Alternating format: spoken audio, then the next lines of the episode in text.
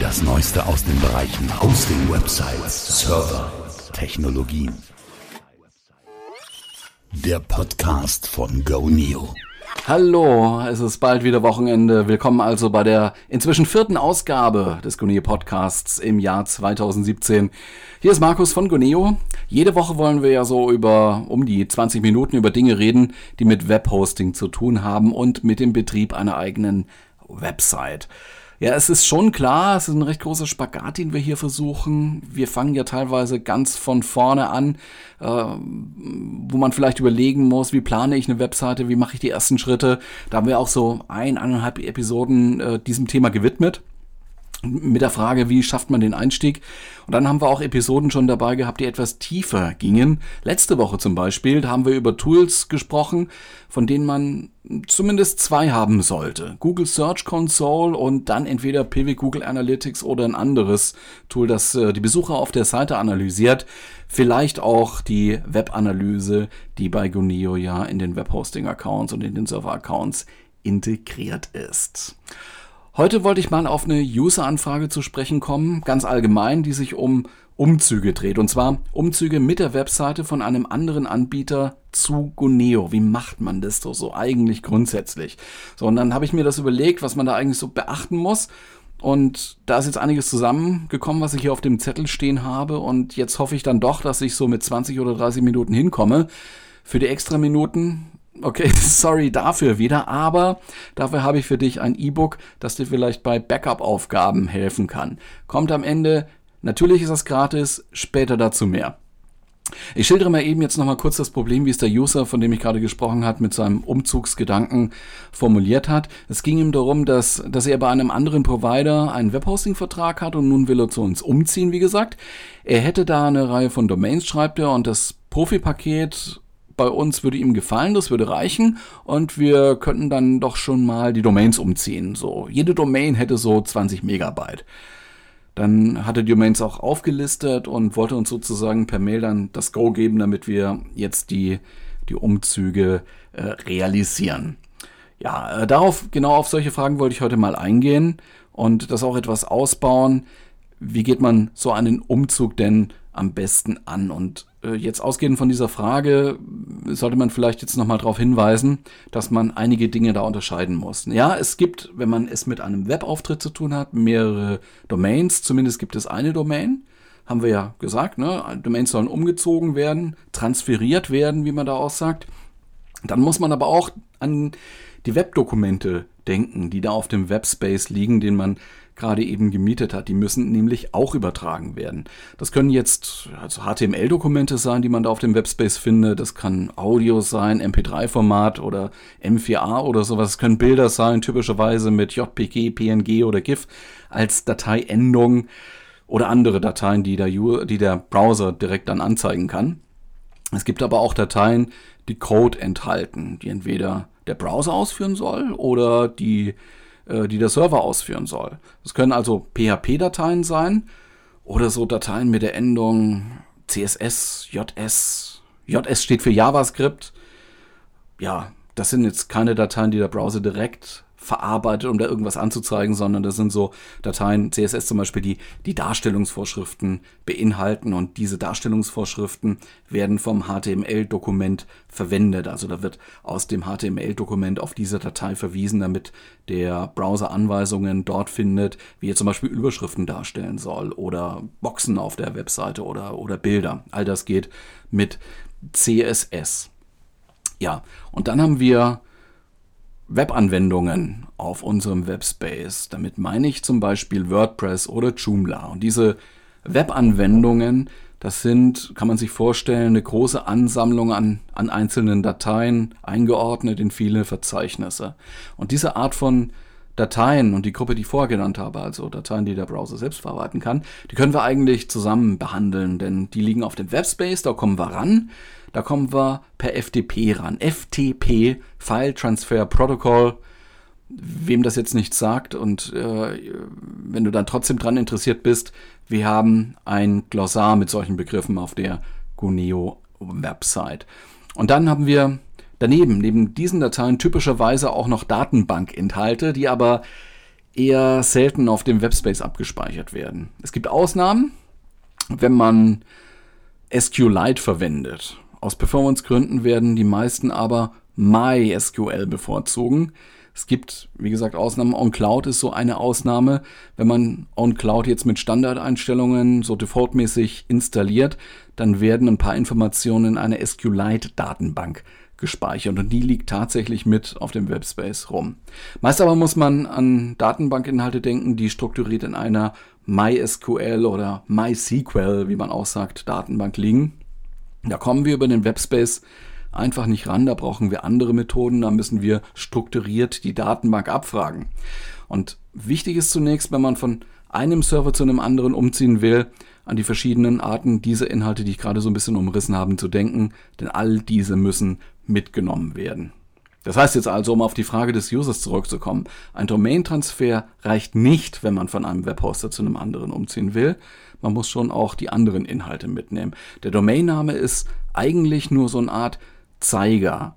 Wenn jemand eine Domain aufruft, sei es mit dem Browser direkt oben in der Adresszeile oder eben mit einer Suchmaschine oder aufgrund einer Verlinkung, dann sorgt das DNS, das Domain Name System dafür, dass der richtige Server angesteuert wird, auf dem der Webspace liegt, auf dem dann diese Datei liegt, die da angezeigt wird. Also, was muss man machen? Ich würde folgendes Vorgehen empfehlen, wenn man vor der Aufgabe steht, so eine WordPress-Installation mit all den Inhalten umzuziehen oder auch Joomla oder Typo 3, wobei ich gerade zu Typo 3 dann später noch ein paar Anmerkungen habe. Also mir, mir ist bewusst, es gibt Umzugstools, also Plugins zum Beispiel für WordPress, die diesen ganzen Prozess so ein bisschen übernehmen bis auf die Domain. Kann man machen. Hier geht es jetzt ein bisschen um die Bordmittel, also wenn man nicht mit Plugins oder irgendwelchen speziellen Umzugstools arbeiten kann oder möchte.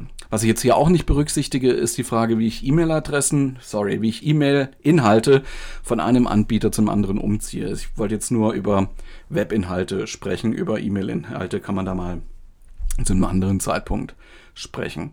Zuerst sollten wir ein Backup aller Dateien auf dem ähm, Webspace herstellen. Ein solches Backup können wir nämlich dann für den Umzug prima verwenden. Dabei ist es halt wichtig, dass die Daten aktuell sind. Das Backup muss also sehr frisch sein. Am besten Backup machen und dann geht's los. Wir zerstören auch das äh, nicht durch das Backup, was da so auf dem Webspace ist. Die, die Strategie ist eigentlich, die kopierten Daten vom Ursprungsserver auf den Zielserver zu transferieren und die entsprechende Anwendung dann erstmal zum Laufen zu bringen. Dann transferieren wir die Domains und schauen, ob alles mitmigriert wurde, ob alles funktioniert. Wenn ja, kann man die Dateien auf dem Ursprungsserver dann auch löschen.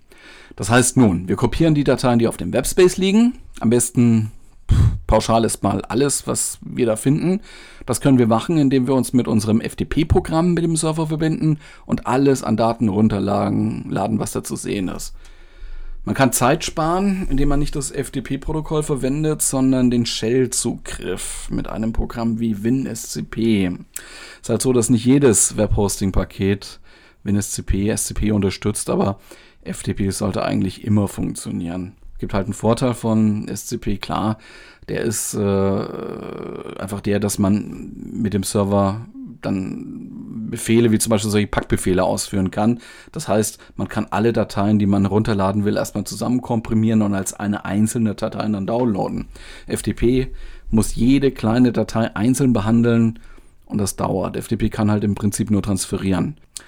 So, aber bleiben wir bei FTP. Nach einiger Zeit dürfte dann alles runtergeladen sein. Man muss etwas darauf achten, dass wirklich alle notwendigen Dateien mitgenommen worden sind. Da gibt es so versteckte Dateien im, im Linux-System. Das sind die, die mit einem Punkt beginnen. Die verstecken sich gerne, je nachdem, wie das FTP-Programm eingestellt ist, weil der User soll sie eigentlich nicht unbedingt immer sehen. Da interessiert uns vor allem meistens die Datei htaccess mit so einem vorangestellten Punkt.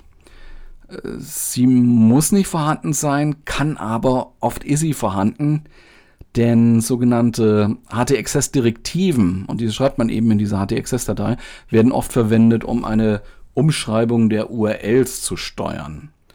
Diese Anwendungen geben sonst nur so kryptische URLs aus und da äh, schreibt man die um, damit Menschen, die Verzeichnis- und Dateiangaben lesen, inhaltlich dann auch interpretieren können. Übrigens ist auch für Suchmaschinen sehr, sehr wichtig. Die wissen nämlich auch nicht, was beispielsweise Index.php, Fragezeichen, ID ist gleich 386 bedeuten soll. Ja. Wenn da stattdessen steht slash Kontakt slash Telefon.html, dann ist das schon aussagekräftiger. Auch für Suchmaschinen, auch für Menschen.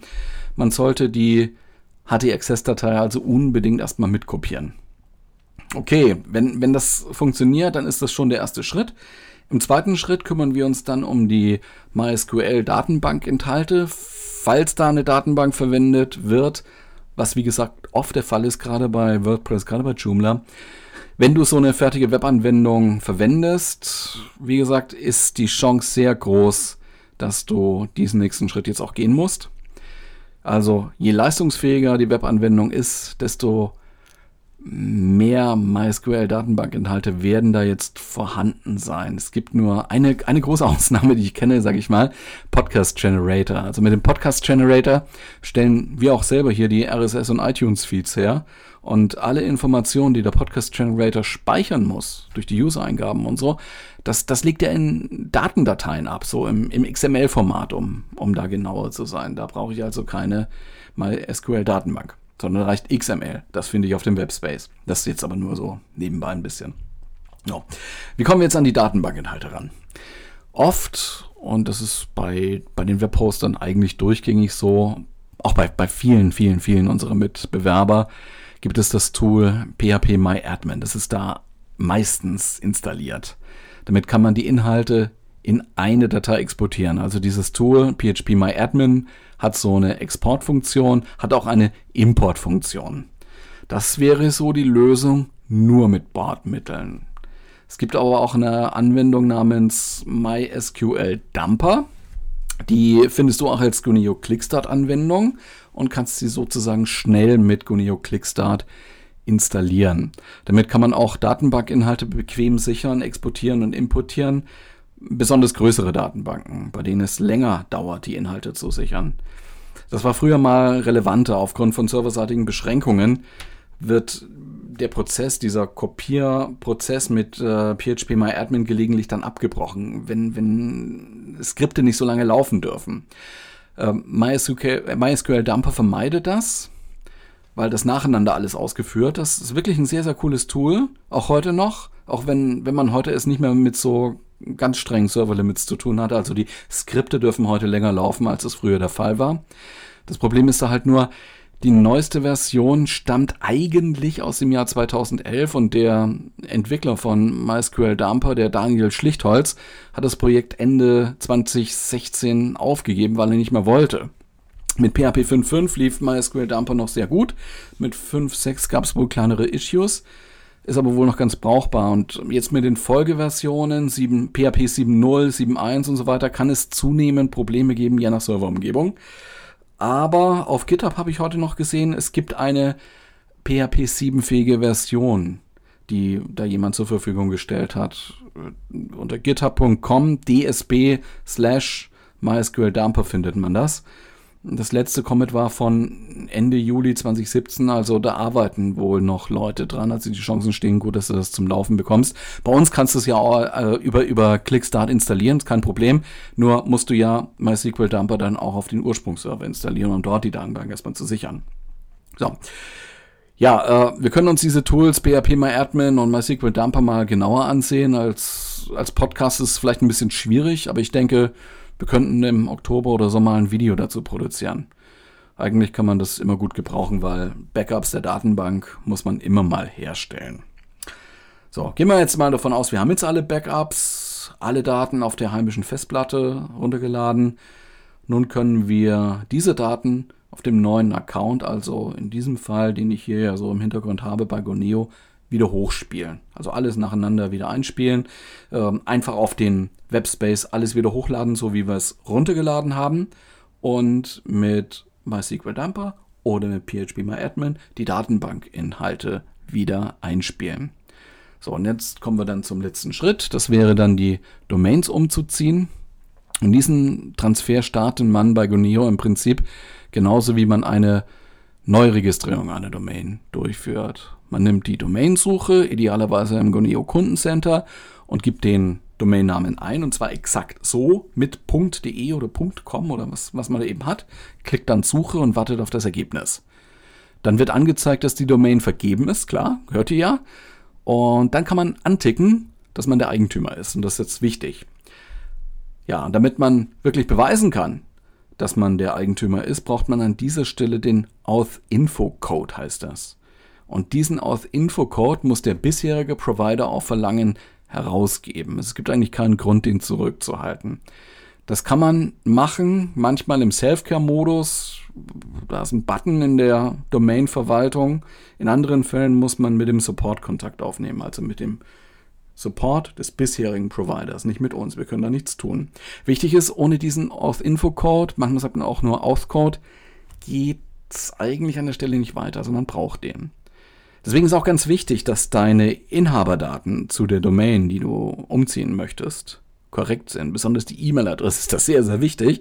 Aber eigentlich sind auch die Anschriftdaten und so weiter sehr wichtig, denn im Zweifelsfall, sollte die Mail nicht ankommen oder so, wird dann wirklich geprüft, passt das alles überein, stimmt das, sind die Angaben falsch und dann kann sowas schnell mal schiefgehen. Dann hat man so Situationen, bald kommt das Ende des Vertrages und man möchte ja eigentlich umziehen, dann geht das nicht, weil es da hängt. Nicht gut. Also immer die Domain-Daten schön aktuell halten. Geht nicht anders. Ja, so läuft ein Umzug ab. Das habe ich eigentlich auch mal als E-Book zusammengeschrieben. Nur mal hier so kurz erzählt, das ein bisschen ausführlich in diesem E-Book. Und dieses E-Book kannst du dir auch gerne downloaden. Die URL steht dann gleich in den Show Notes.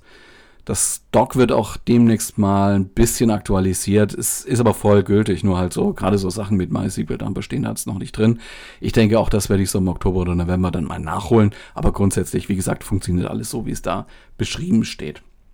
Es geht in diesem kleinen E-Book äh, darum, wie man mit Bordmitteln, also mit Gratis-Tools oder mit Funktionen, die man sowieso hat, Backups machen kann. Und diese Backups kann man dann auch als Grundlage für eine Migration von Anbieter zu Anbieter oder von Server zu Server benutzen. Also bekommst es von uns sozusagen for free von Goneo, weil du hier diesen Podcast anhörst. So, nun haben wir jetzt verschiedene Anwendungen, wie zum Beispiel WordPress. Die haben alle irgendwelche Besonderheiten.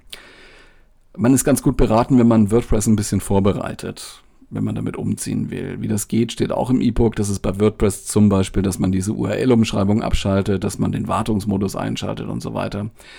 Und dann habe ich vorhin erwähnt, zu Typo 3 würde ich gleich gerne was sagen, weil äh, ich in dieser Woche selber damit konfrontiert worden bin. Äh, ja, Typo 3 äh, Installationen machen oft Gebrauch von symbolischen Links. Also auch Typo 3 gibt es immer wieder neue Versionen und damit man nicht alles ständig umbiegen muss, macht man symbolische Links da in den, oder setzt man symbolische Links auf den Webspace und steuert damit immer nur die jeweils aktuellste Version an. So, und wenn man es mit äh, Typo 3 auf dem Webspace zu tun hat, muss man dann immer nur die laufende Version kopieren, also nicht den ganzen Webspace-Inhalt. Und da muss man tatsächlich dann ein bisschen aufpassen, dass man da nicht alles runterkopiert, weil das läuft in so eine Schleife, ne? Durch die symbolischen Links wird alles doppelt, dreifach, vierfach, was auch immer kopiert. Und das wollen wir dann auch nicht. Da wird der Kopierprozess dann niemals enden. Also nur die aktuelle Version dann runter kopieren und so Dateien wie zum Beispiel File Admin oder die Config-Dateien und ähnliches. Nicht alles. Ja, wo ich heute auch noch ähm, drauf gestoßen bin, das sind so drei symbolische Links, die muss man dann auf dem Zielserver dann wieder nachbauen. Außerdem kann es passieren, dass einige Extensions zwar mitkopiert werden, aber aus irgendeinem Grund finden die sich dann nicht mehr im Extension Manager in der Typo 3 Installation, wenn man da wieder reingeht. Das waren jetzt in meinem Fall so eigen erstellte Extensions, also nicht Extensions aus dem TER, die waren wohl alle da. Aber die eigenen, die jemand, äh, jemand geschrieben hatte und die nicht im TER waren, die musste ich auf dem Ursprungsserver dann herunterladen, wieder neu hochladen auf dem Zielsystem. Warum das so ist, keine Ahnung, müsste ein Typo 3-Experte mal beantworten. Also wenn du die Lösung kennst, bitte schreib uns. Wäre wirklich eine interessante Information. Ja, das soll es dann mit der Folge für heute gewesen sein. Nächste Woche, dachte ich mir, gehen wir mal ein bisschen der Frage nach, welche Skills du brauchst, welches Wissen du brauchst, wenn du zwar nicht die Webseite selber bauen möchtest, nicht selber gestalten möchtest, also wirklich so im Code rumarbeiten möchtest, sondern wenn du vielleicht nur als Betreiber auftreten möchtest. Wenn du sagst, ich habe eine Idee für meine Webspace, äh, für meine Website, ich suche mir jetzt aber jemand, der das für mich macht, weil das geht schneller, ich brauche dafür zu lange, ich habe das Wissen nicht. Äh, das wollten wir uns mal ein bisschen anschauen. Welches Wissen solltest du trotzdem haben? Welches Vokabular solltest du kennen? Welche Zusammenhänge solltest du kennen oder verstehen, um mit einem Freelancer oder mit einem Webdesigner zielführend und effizient reden zu können? Das also nächste Woche. Sei dann gern wieder dabei, würde uns freuen. Bis die Tage dann. Und denk dran, Gonio freut sich über positive Bewertungen dieses Podcasts bei iTunes oder an anderen Stellen. Jetzt ein schönes Wochenende und viel Spaß in der nächsten Woche. Tschüss.